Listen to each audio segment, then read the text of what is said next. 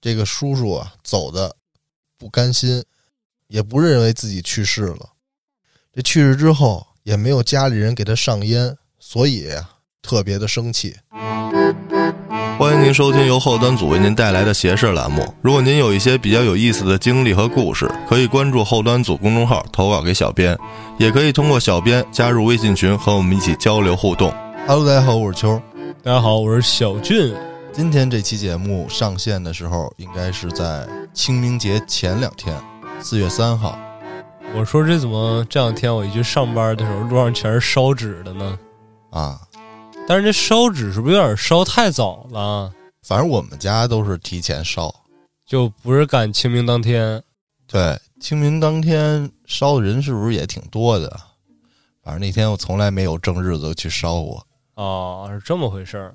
又是到了一年的扫墓祭祖，往年呢，我们家都是提前一个礼拜，三月底的时候就去扫墓啥的。哦，说到清明节呢，我就想起我那天那个梦了，是那期节目里面杀人越货那个梦吗？没越货啊，就但是杀人了。为啥想起他了呢？是因为做完这梦呢，过了一天，我就把这事儿、把这个梦跟我姥姥说了啊。我说您有没有什么看法啊？我说这是什么情况啊？我姥姥一下就想到了，她说会不会是你姥爷缺钱了？我说哦，我还真没想到这个事儿啊，就是第一次人生第一次被算是托梦吗，这个我也不知道，因为当时那故事情节就是那个上出租车，那司机准备多要钱嘛。嗯，我说有可能吧。我姥姥就说让你去给你姥爷烧点纸吧，嗯，然后我说行吧。然后我就去买纸去了。我想在那个雍和宫附近给它烧上，能不能沾点香火物的？合适吗？本身打算是到这个雍和宫的西门那边，但是呢，那天没见有人烧，因为平常我见过那块有那个烧过的痕迹啊。啊，那天到了，我一个烧都没有，我有点含糊。我寻思，你说我这要烧的时候，万一有人打断了，多不好啊！就是说，你别在这烧。拿着灭火器就出来了啊！就对，就跟之前似的，操，那太混了。我说保险点啊，尽量别妨碍别人。我又往他这个北边找了一个大的十字路口，二环桥底下烧的。那天正好刮风啊！哎呦我的天哪，这风呜呜刮，然后我就一般就感觉是这风就是来收钱的嘛。他说收着了已经啊，到户头了已经。对，反正烧完之后呢。我又梦见了一次杀人，啊，我说不够，还得烧，但没有我姥爷了，啊，应该是缓解了一下这波充值，啊，曾经活着的时候没机会、没能力充满，到那边了，给他充满，是，我是这么想，我这么跟他说的，我说这个老爷掐你那个，我给他掐死了，你是不是缺钱了？我给你烧纸来。这给你充满了，不够的再给我托梦。下次记得把卡号一块给我。我就这么说的，反正烧的时候，你们家那边都烧什么样的纸啊？就是正常上面什么画人的那个呀，就是画什么玉皇大帝，也都一样呗，没有什么特殊的不一样的这个烧的东西。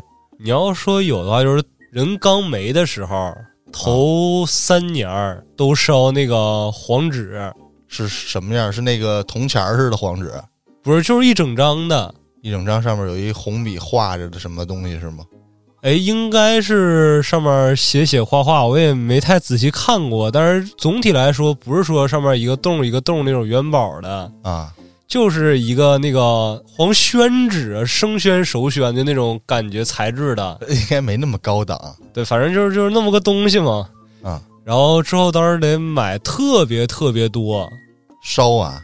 对啊，他不光说你这回烧，你得一次把往后两三年什么清明啊，什么送寒衣啊，乱七八糟这些日子，那些时候烧的钱全都这次一次买够它。哇，为什么烧这么多呀？也不知道说这个说法是怎么来的，反正就是人没的时候，把三年的囤够了，三年之内全都烧这个。那三年之内还在烧吗？烧啊，还在烧。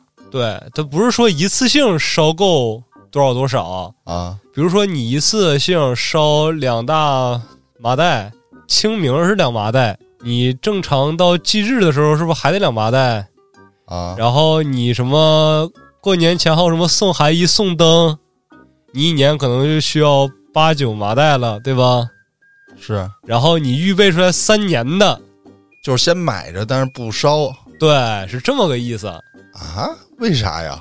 不知道，反正就是一次买够了，然后这三年你就别往外面买了。你要买的话，也是买着新的，搭配着当时攒下来那个一块儿烧过去。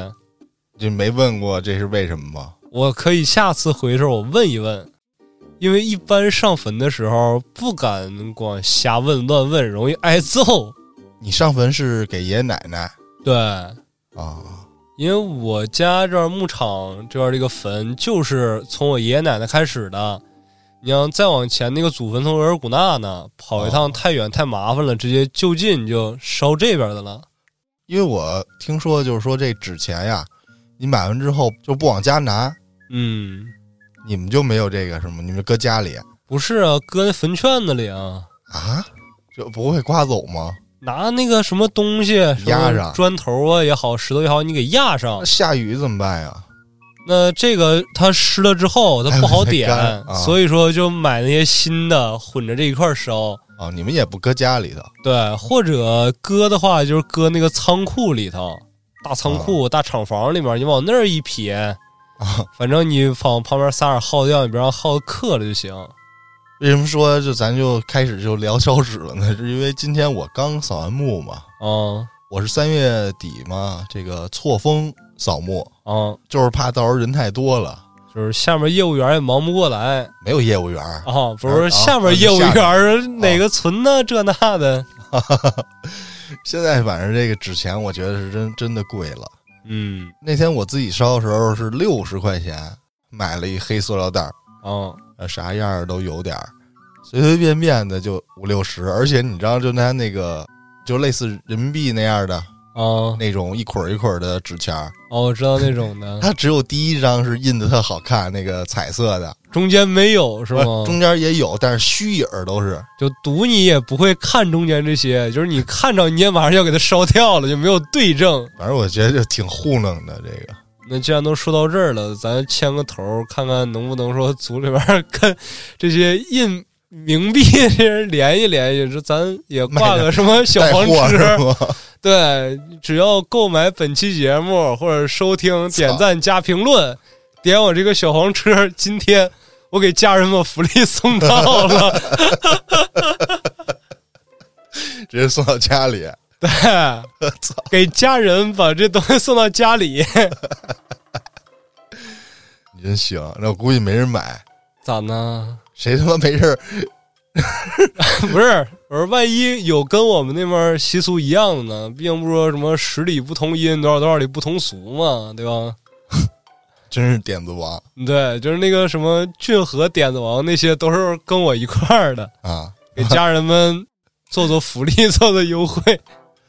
那行，这个扫墓的话题，这个带货给家人们送福利的话题，咱就过去吧啊！对，因为现在目前还没确到这价格呢，等什么时候成了之后，我再把什么时候小黄车挂上。成了之后，咱这节目就凉了啊，就没人买了。我操，你买买节目送人黄纸，送人纸钱，我操不！是，这个买节目它是优惠券儿，黄纸是单独的钱，单独的项目。行行了，也扯了这么多了，咱闲言少叙，就开始今天这个故事吧。啊，首先，今天第一个故事，这位投稿听众 ID 名字叫黄玲，说小黄啊，从小胆子就特别大，经常爱做一些那种很冒险呢，用咱们节目里话说，有点作死的小行为了。啊，但是他厉害在哪儿？从小到大从来都没被吓着过，而且也没有过什么鬼压床的经历。那行啊，这个对，然后以至于就根本没碰上过灵异事件。那怎么就成为咱们投稿听众了呢？对呀、就是他发完这句话，让感觉特别有意思，我就给当时第一个投稿，然后这个故事就到此结束了。哎呀，开玩笑的啊！说小黄他之所以这么厉害，是因为本身身体就阳气特别足，再一来，他身上有护身的护法跟着呢。哦，背后站着人呢。对，说但是啊，这护法跟着他的时候也有弊端，啊，说总是特别累，老感觉自己这个查克拉可能是不太够用，而且呀，这个身体累，他不是说说今天也这么累，明天也这么累，而是说跟自己本身的这个经历有关系。就是比如说今天我学校里面作业特别多啊，啊那我就格外的累。啊而今天我从家里面躺一天一直死觉呢，就哎感觉还可以。其实，而到目前为止，小黄感觉最累最累的时候，就是他高中的那段时间。作业特别多对，而且学习压力特别大嘛，啊一，听就是一个好好学习的这么一个人。那就是累的呀。对啊，不像我，我当时天天就是桌子、口水、包浆、小俊，我就不会很累。虽说这护法呀跟着小黄保护这个小黄的人身安全，但是每天这么累，没有精力全身心投入到学习上，那不是那么回事儿啊。于是他就把这个事儿跟他妈说了，说：“妈妈，妈妈，我最近特别累，你说有什么方法帮我缓解一下吗？”那这个问题给到他妈了，他妈妈能有什么办法啊？就去找了一个师傅问问。那师傅说，如果说缓解吧，咱们还得从根源上下手，啊先把这几位护法请走一段时间，等你高考完了，再让他们回来跟着。啊你以为只有你很累吗？他们天天护着你，你知道这些年是怎么过来的吗？他们也累对啊，说所以说放个假，大家都相互轻松一下嘛。于是做了这个法事之后，这几个护身的使者们就暂时从小黄身体里面先行离开了。时间一转眼来到了高三的下半学期，这个时候咱得交代一下了，小黄他是一个艺术生，而艺术生在高三的时候都是要出去集体集训的嘛。嗯而小黄所在这个集训单位，就是一个比较老的老厂房，后来被买下来改造成了这个一个集训营了。虽然不知道小黄说这个艺术生小三门学的是哪一门，但是集训它本身就是一个特别消耗人精力的一个事情，所以当这天晚上小黄集训完之后，回到他那宿舍，也就倒头就睡了。说这个小黄啊，睡着睡着觉，突然就感觉耳边有阵阵嘈杂的声音。因为小黄本身太困了，所以也就没太在意。但是渐渐的，他感觉从窗户那块儿有风吹过他脸，阴风阴风阵阵。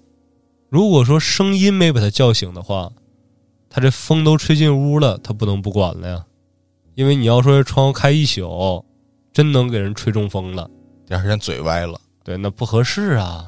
嗯于是乎，小黄挣扎着从床上睁开了眼睛，但就这么一睁开眼睛，坏事儿了，他床头站着一位妙龄的女子。啊说这姑娘啊，长得好看无比，是他这辈子都没见过的漂亮姑娘，跟他的审美百分之一万的符合，异想之美。哦当时啊，因为小黄刚睡醒嘛，突然这么漂亮一姑娘站在他床头，他压根儿没多想，他也没寻思一下，说男生宿舍为什么有一姑娘，上来就搂上来就已经 呆住了。啊给自己来了一僵直。说这小黄正害羞的时候，这姑娘率先开口了：“说小黄啊，我喜欢你，你能跟我交往吗？”小黄一听着这话，直接气血上涌，迷迷糊糊的就感觉自己被一种幸福的温暖所包裹着。太好了是啊，张口就要答应，但是就在他马上这个好字要说出口的时候，他意识到不对劲了。倒不是说这女的是怎么出现在他面前的，而是小黄突然之间想起来，他有女朋友，说不不不好意思，我这是有喜欢的人了。而就在他这句话还没说完的时候，站在他面前那个女子突然产生了变化，那个头发呀，及腰的长发，蹭一下，根根上挑的立起来了。哇，不高兴了。是啊，脸也开始变颜变色的了。之后嘴角往后咧，越咧越大，直到露出了一副獠牙。哎呦，一脸的气急败坏，直勾勾的盯着小黄。要吃了他。咱们刚才形容这么半天啊，感觉时间很长，但是据小黄所说，这一切的改变就是一瞬之间。他面前的这个女鬼改变状态之后，恶狠狠的这么一瞪他，小黄直接一个尿机灵，从床上坐起来了。哟，对，赶紧掀开被子看看，是不是直接给在这儿了醒了啊？所以说刚才那个其实是他一场梦，啊！但是梦的太真实了，以至于身在梦中不知梦。说行了，现在梦醒了，这虚惊一场。但是这个尿意，它是确确实实的已经上来了。而咱们前文也交代了，说他们这个集训营啊，本身是一个老工厂改的，所以说小黄这宿舍没配备宿舍洗手间。他要是去洗手间的话，他得去别的楼层有一个公用的洗手间。还得走挺远。对，要我找一瓶子，我就往里尿了。也是这么一办法。其实，可能手边没瓶子吧。对，反正就是死活别出这门了，就太吓人了。啊，但是咱们的小黄不是凡人呢，你要从小到大这种经历啊什么的多了去了，但是一直不当回事儿，也是借着刚睡醒这迷糊劲儿，加上人有三急，他就已经忘了把自己这个护身的使者送走这事儿了。啊，壮着胆子，连手电都没拿，直接奔着洗手间就去了。但是这一路上啊，总感觉后面有人跟着自己。你像正常在走廊里面走的时候还好，走到一楼的时候，他有一个小拐角，他刚从这拐角一拐下去，就总感觉后面的那个扶手之间那个铁栅栏，有人趴在那块儿，拿眼睛死死的盯着他。咱们这小黄就直接口出真言：“我逃离哇跑！”一股脑的冲进厕所，尿完了尿，喊着真言就直接回楼上睡觉去了。啊，但是这事儿还没完，因为他们集训的时候手机是需要统一上交，就相当于给没收了的，所以这期间他没法跟校外联系，也没法说把这事儿告诉他妈，让那些大师给他什么远程做个法，赶紧把那个使者们叫回来啊，这是万万不能的。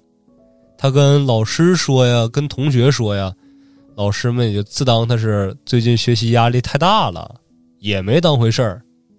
给他打发了呗。是啊，虽说自那一晚之后，说那个女鬼再也没有说直接出现在他梦里面了，但是直到他放假之前，在这个集训营里面，他只要是一路过那些阴暗的、没有阳光照射的角落，他就总感觉背后有一双眼睛在死死的盯着他，啊，只等他落单儿，就要给他来一个饿虎扑食。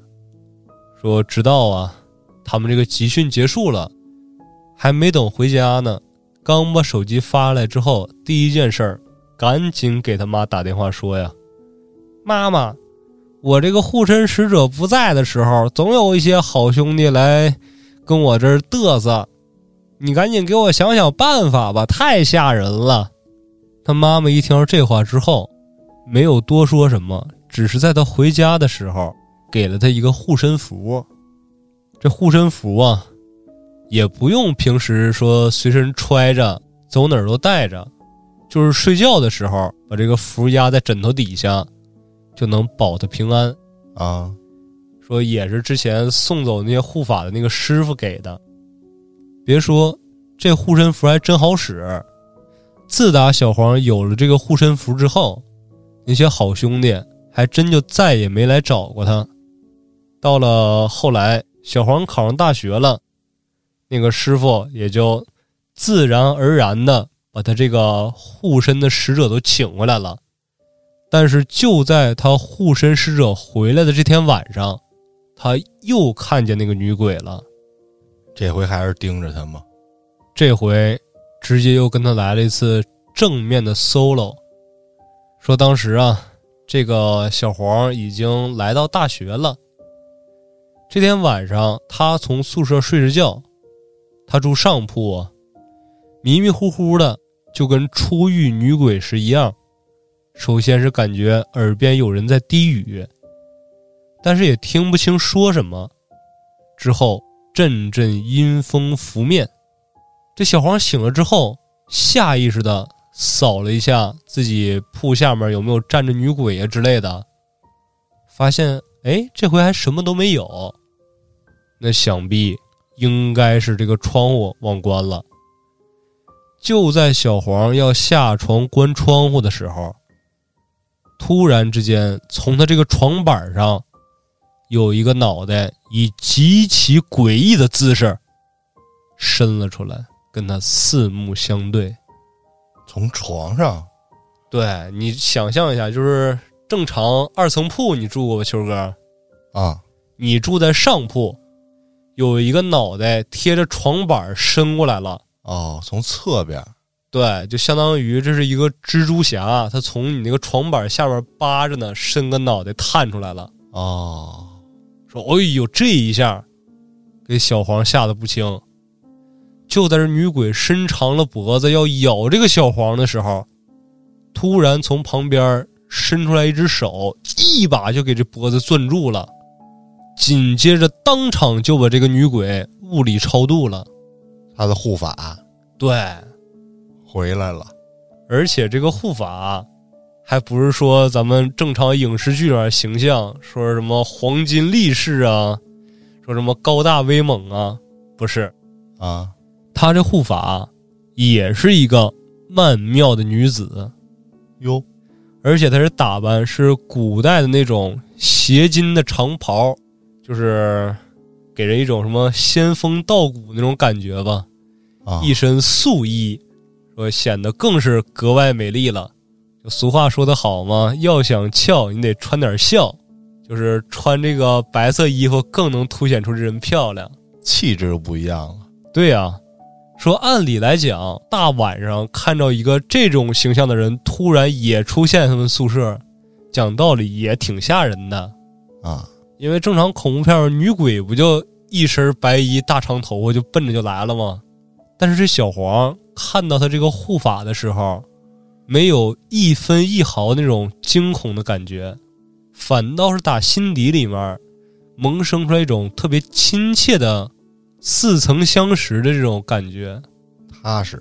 对，而且他这个护法似乎是看他受到了惊吓，缓缓的从这地上飘起来，一把给他抱住了。哟，安慰安慰他。是我，我也想来来这个，我我也需要一个曼妙的姑娘安慰安慰我。而自从那回之后，小黄就能切切实实的感觉到他这个护法的存在了。啊，虽说平时是看不见也摸不着，但是总感觉那护法就跟在他后边。你要说护法有个什么事儿，开个小差走一会儿，他也能感觉这护法没在他身边。有感觉了啊！对，就非常神奇，就跟你那个蓝牙耳机戴上，什么离开十米断联那种感觉似的了。那还累不累了？也没有之前那么累了。这次见着之后，都好了。对，可能说达成了某种的那种契约、契约默契呀。我，斩杀一个恶鬼，然后什么亲密度加多少多少，然后移除低 buff，获得正常收益，这种感觉。而且小王还说了，正赶上上大学不在家里面，身边没有家人的陪伴，但是能有这位护法的陪伴，感觉也是非常温暖的。而这个故事到了这儿也就彻底结束了啊。不过这个小黄还给留了一个备注，说大学的时候他们宿舍有个室友，他是一个密宗的弟子，说他身上护法比小黄多多了，说应该是四个也不是五个呀。说遇着那些什么乱七八糟的邪事儿，比小黄也多多了。哈，我回头打个招呼，他那个密宗弟子那哥们儿要说行，你可以给我出去散去，他回头就都投稿给咱们，啊，我还是非常期待的。他这护法属于是哪类的呢？不太清楚。首先，咱们不知道这个小黄他是南方人是北方人。啊，你要说是北方人吧，估计就跟咱之前讲那期什么萨满呢、出马也可能有点关系了。还能具象出来是一个白衣女子。怎么讲呢？我感觉这个事儿啊，我分析可能说是那种什么有缘人呢，或者说身体体质比较特殊的人呢，啊，他们就能看见。你像咱这普通人肯定是看不见的呀。有没有可能是也是一个好兄弟，但是是一个好的好兄弟，跟着他、哦啊，跟着他谋取一些自己的需要需求。但是这么一看，感觉没从这个小黄身上牟利到什么呀？这不是他之前特累吗？啊，后来又不累了，是轻松了。没准之前就是吸取他的这个经历什么的，把他这个经历变成自己这个修为之类的。哦然后这回斩了个鬼，也拿到经验了嘛？哦，有可能，有可能，我瞎猜的啊。但是都是瞎猜嘛。但是怎么说呢？他一说他后面这些什么哥们儿、密宗弟子又有护法，我就不困了，就很期待小黄再次给我们投稿。嗯，接着这个听众投稿，ID 叫小作精，嗯，总共有三个事儿。咱先说这第一个啊，好，说他小的时候啊，因为这个爸妈经常吵架，自己呢也不太愿意社交，就经常坐在这个大窗户前面看这个外面。而且小时候他还老做梦，这梦里呢，他跟往常一样，就是坐在这个窗户前面看着外面，就看着这个黑黢黢的这大门呀，上面有一个四方形的洞，这洞里呢有一双血红的眼睛，就看着他。这样的梦，一模一样的梦，他梦了很多回，而且每梦到一回，这梦里的那双眼睛就离他更近了一点。直到后来呢，他遇到了一个道士的朋友，这道士的朋友说呀，会帮他处理一下。虽然他呢不太相信，不过后来呢，经过这个道士朋友怎么处理的，他不知道啊，就再也没有梦到过了。说这个梦啊，困扰他很久，每次做这个梦之后都会被惊醒，然后出一身冷汗。这梦的开始啊，是从他小时候家里一棵榆树被伐掉之后开始做这个梦。那会儿他小时候家里住的是一个院子，就类似于四合院那种房子，啊，就那种小平房那种的。应该是那个长方形的那种院子。说他们住的这屋的窗户前有这么一棵很大很大的榆树啊，这榆树粗到两个小学生勉强能给它围拢。小时候呢，就经常吃这榆树上面的榆钱儿。后来呢，因为长辈们觉得这棵树啊就挡阳光了，最后决定就把这个树给砍了。所以这个梦就是从树被砍了那个时候开始的。这是这么第一个事儿啊。嗯，第二个就是后来她长大了，自己呢就到了南方，也交了男朋友。当时呢，她跟她男朋友俩人一起租一个房子，到处看嘛，看有没有合适的好房子之类的。偶然就看到这么一个地理位置特别好的房子，三室两厅，这租金一年只要八千六，那非常便宜啊。这他妈太便宜了。是啊，我现在租房一个月六千三，他这一年要八千六。是，一般这个两室一厅的房子一年都要一万二，所以啊、他们当时就以为是捡漏了，就赶快的就跟房东就签约，然后搬进去了。但是这房子有一个唯一不好的地方，就是一年四季啊不见光。她跟她男朋友啊刚搬进去两三天，她就整晚的睡不好，每天呢就听着这楼上有这个玻璃球一样的东西在这地上弹来弹去。又或者能听见类似这个三角铁在地上拖来拖去的声音。而且这个声音呢，只有她能听见，她男朋友听不见。她呢，就让她男朋友去上楼问问到底怎么回事儿。她男朋友就说呀，他上去过了，说看那户人家的这个门前头啊，落了很厚的一层灰，看样子应该是很久没人住了。也知道这个科学的分析就是说呀，因为年份久了，这个水管问题啊，种种的，你应该比较了解。像那种什么膨胀螺丝啊，什么玩意儿那些东西，这那的会会发出异响，而且特别像弹玻璃球或者那种高跟鞋走的哒哒哒那种声。所以他也并没有太在意。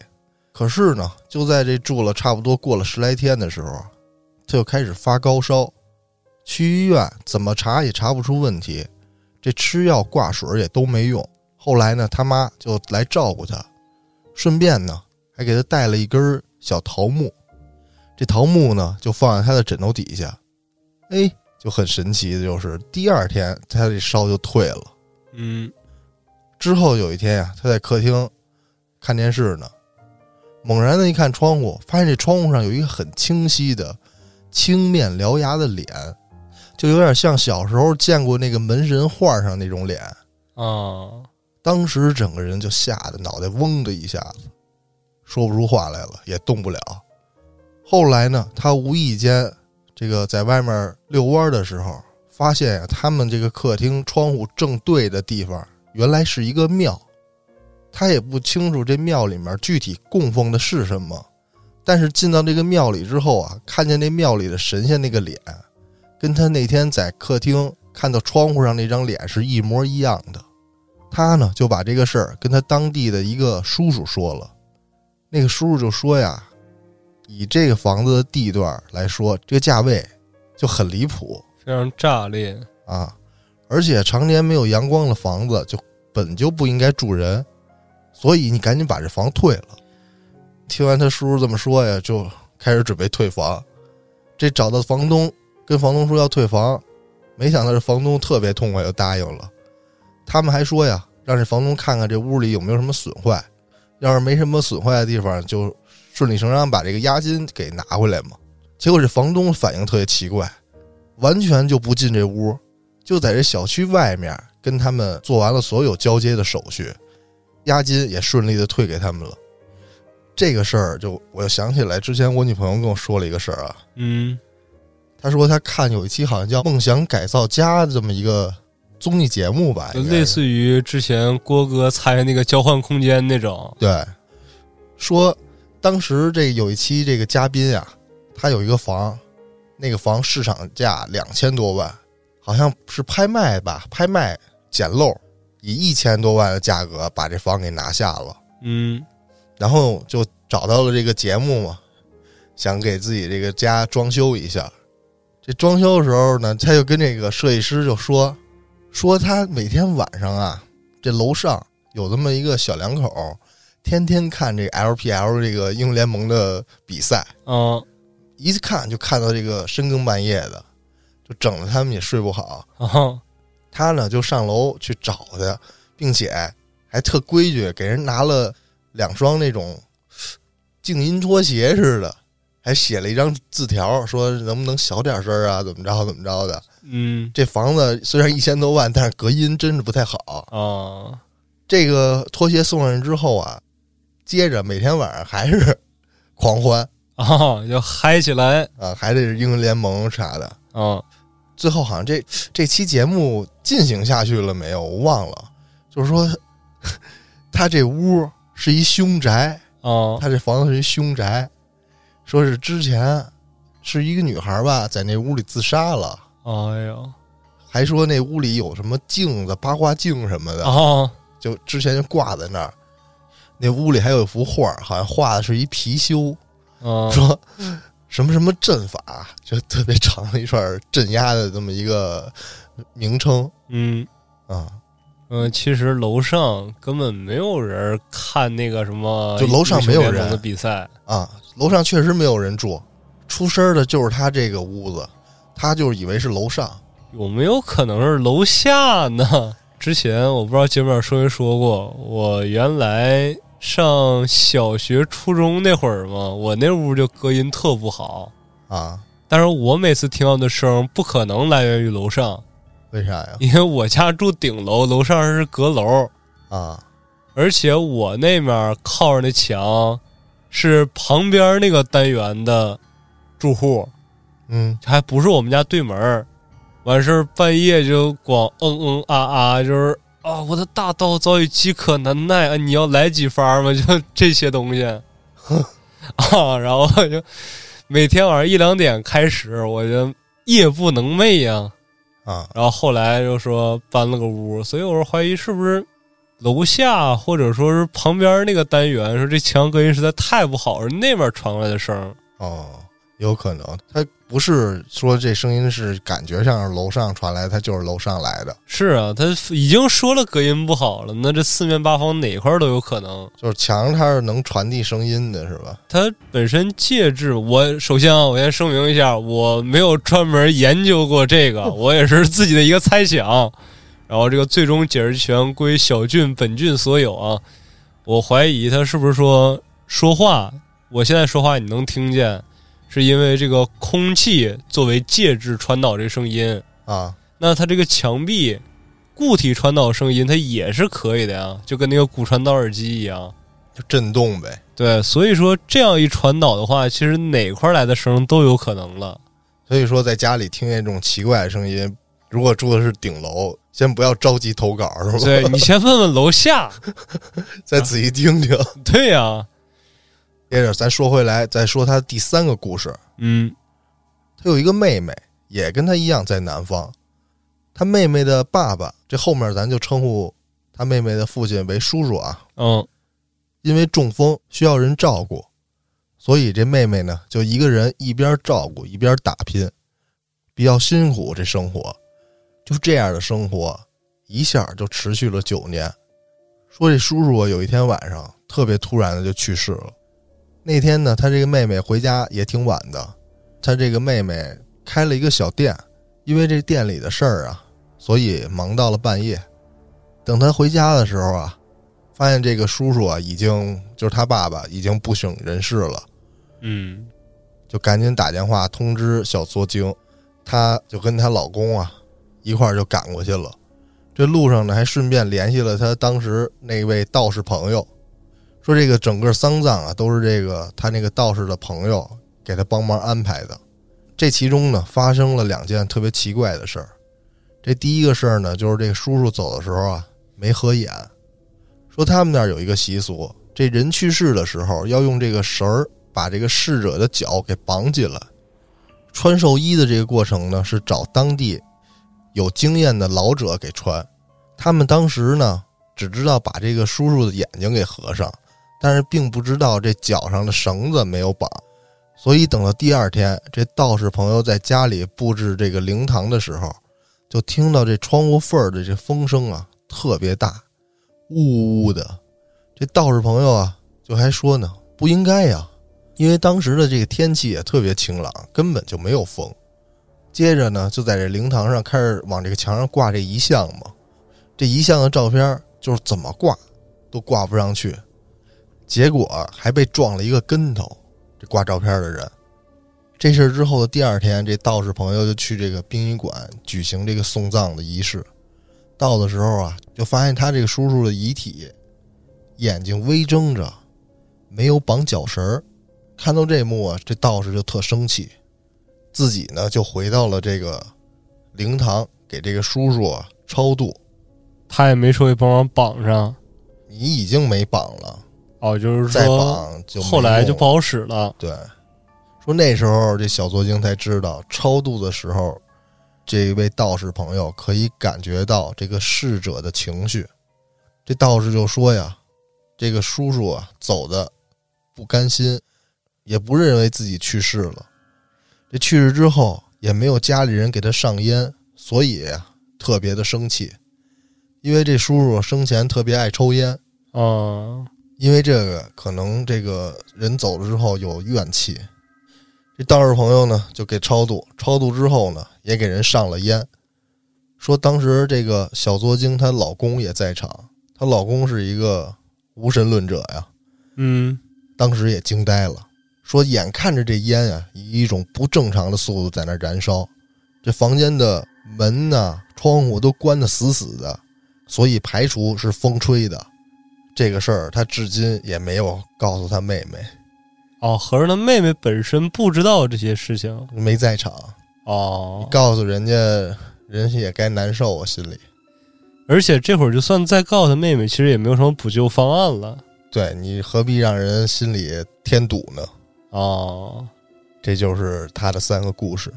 他这个第二个故事里面，他说是定义了一个凶宅，啊但是在我的童年之中，我一直知道一个凶楼，啊就是这整栋楼都非常凶，嗯一度成为我这个童年阴影。就是靠近那栋楼的周围我都不去了。你讲讲说这个事儿发生在我上初中那会儿，当时我跟我为数不多的一个朋友，就是泽明，我们俩每天从班里面、学校里面就属于形影不离那种吧。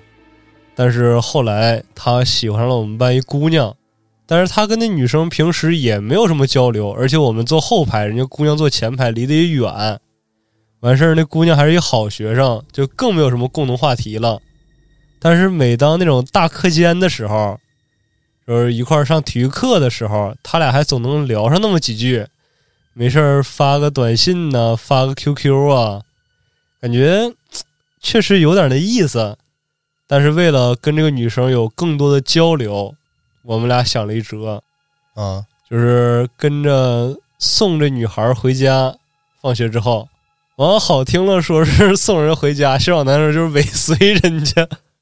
就是你虽然不知道我在送你回家，我在保护你，但是我确实这么做了。对，就是这姑娘家住南边，泽明家住西边，我家住东边，就没有一个人是顺路的，啊就硬送。那回是送到姑娘家楼下，然后我买瓶水的功夫，再一出来，那姑娘已经就是走进小区了嘛。啊但是那个小区其实特奇怪，不像说现在说进小区里面几号楼、几号楼、几单元、几单元这样式的，它是这块一栋楼，那边一栋楼，中间隔特别远。哈然后那姑娘家住紧里边儿，相当于说是那栋楼紧里边它挨着马路，南边是马路，北边更可怕，北边是一个大坑。啊就是我感觉我初中我讲小学那会儿我要掉那坑能给我摔死那种，尾随着那个姑娘进她家那个单元那个台阶儿，得先绕到那个坑下面，然后从坑那块儿上楼梯上上上上，上到平台上面，才是说什么几号楼几号楼那个门洞。啊，单元门对，这么复杂是就因为太复杂了，所以这么一个耽误，这姑娘已经进门洞了。跟丢了对，我就跟泽明说了，我说这人家进去了，那咱也回吧。他说别呀，我说那不回咱们还能干嘛呀？那咱往上再走一走，反正明天礼拜六咱没课，万一一会儿这女生说是放完书包啥的，一出来从楼下一撞见，我俩就聊天搭讪，你就直接该回哪儿回哪儿，然后咱们明天再联系。哈我说我说那好吧，但是就在我俩上楼的那个功夫，就是从那大坑底往上绕上台阶那会儿，本来那天下午放学五六点吧，就是夕阳西下，然后还风和日丽呢，突然之间就阴天了，开始刮大风，啊给我吓够呛。我说走吧，我说快快走吧，太吓人了这也。但是我那朋友这时候已经被这个爱情的力量冲昏头脑，说不行，说这变天多正常啊。然后咱们接着找，万一说跟这女生聊聊聊成了，这女生从班里面人缘不错，你说给你到时候再 询问一个，介绍一个也未可知啊。啊我就被他这个话术给蛊惑住了。我说行，那咱上去接着找找，咱再等一会儿。你也动了私心了 我也动了私心了。就在我们挨个单元门拽门的时候，因为外面不是刮大风了嘛，还有点飘小雨儿，挺冷的。我们寻思进一个门洞里边等呗，啊就是挨个门都是锁着的，我们也没法瞎按门铃，人家不给我们开呀。拽拽拽，就有一个感觉那个门可能是没锁，我这么一拽，那门正好是往外一推，啪家伙被那个风一周，直接门就整个掀开了。之后我差点尿在当场。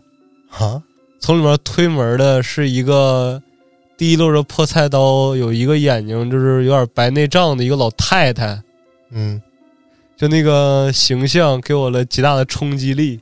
要砍你啊？不是要砍我，应该是精神不太正常，啊没事儿每天从那儿溜达那种的。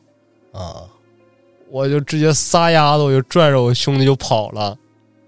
他是一个眼睛白内障，一个眼睛挺正常，啊，完事儿提了把破菜刀。他你要说他要真砍我，我也倍儿没辙。跑呗！对，那就赶紧跑啊！啊，然后我拽着他，我俩撒丫子一路跑。刚跑出小区的时候，天晴了，啊，完了，巨离谱。这件事儿就这么完了。但从此之后，我又我就再也不跟着我那哥们儿去送那姑娘回家了。他还去？他后来去了一次，据说又阴天了，什么他也不去了。我操！说这一切的一切来得太奇怪了，而且当时我们上初二那会儿也就十二三岁呗，嗯，在我们完全没接触过这些灵异事件的时候，有一个人家住的这么灵异，那对我们而言，他就是那个鬼本人，鬼本鬼，啊那太可怕了。啊，然后从此以后，直到现在，我轻易不往那边去，就是只要挨近他家那个小区、那个单元那一片，我都不往那儿靠近，太邪性了。听你说这个地儿就有点像，就那种风水不好的地方是你说谁家正常单元门前面是一大深坑啊？啊。这是地基没打，是还要再起栋楼吗？这是我估计是最开始要起楼，但是我你想想，我小时候那就是属于一几年还没起呢，资金链断了，应该就是这么断了。然后烂尾了，对，然后到现在那块还是一大坑呢，也不填上。杂草丛生。我操！就后来有人往里扔垃圾，也没有人处理，就反正挺挺恶臭的一个大深坑。那住那儿可真是够呛。但是那块儿房价极为便宜，在我们本身就很便宜的房价里面，它也是非常炸裂的。那是那旁边一垃圾坑啊！对啊，但是倒垃圾你就方便了，你直接往坑里撇就完事儿我了。早晚有倒满的时候吧？倒满了就，那就到时候看市政怎么规划了呗。夏天多味儿啊！那反正在我的印象里面，就是一块非常恐怖的凶楼。哈 哈当然不得不说，那姑娘长得挺漂亮的。后来高中的时候，就是毕业之后，有一个初中同学的聚餐也见着了，确实人长不错。我只能说泽明当时眼光是可以的，对，难怪会动私心。那行，伴着小俊这个鬼楼的经历，咱们今天也就聊到这儿吧。嗯，那感谢您的收听，咱们下期见。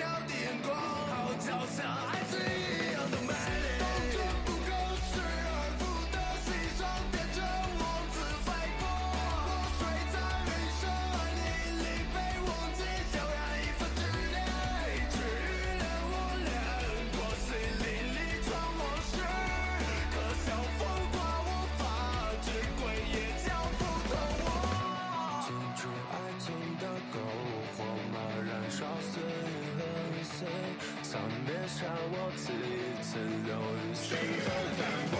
我坏坏率心间的树叶，抽插星座湮灭，满天是爱的细节，你不需要那份观念，差一颗心投给你。主转换冰冷的电。都给我松口吧！心上脸上也有花落，被你安然吹拂。你为我震动，一同晚霞。旋律最沙哑呀呀呀呀呀呀呀！太阳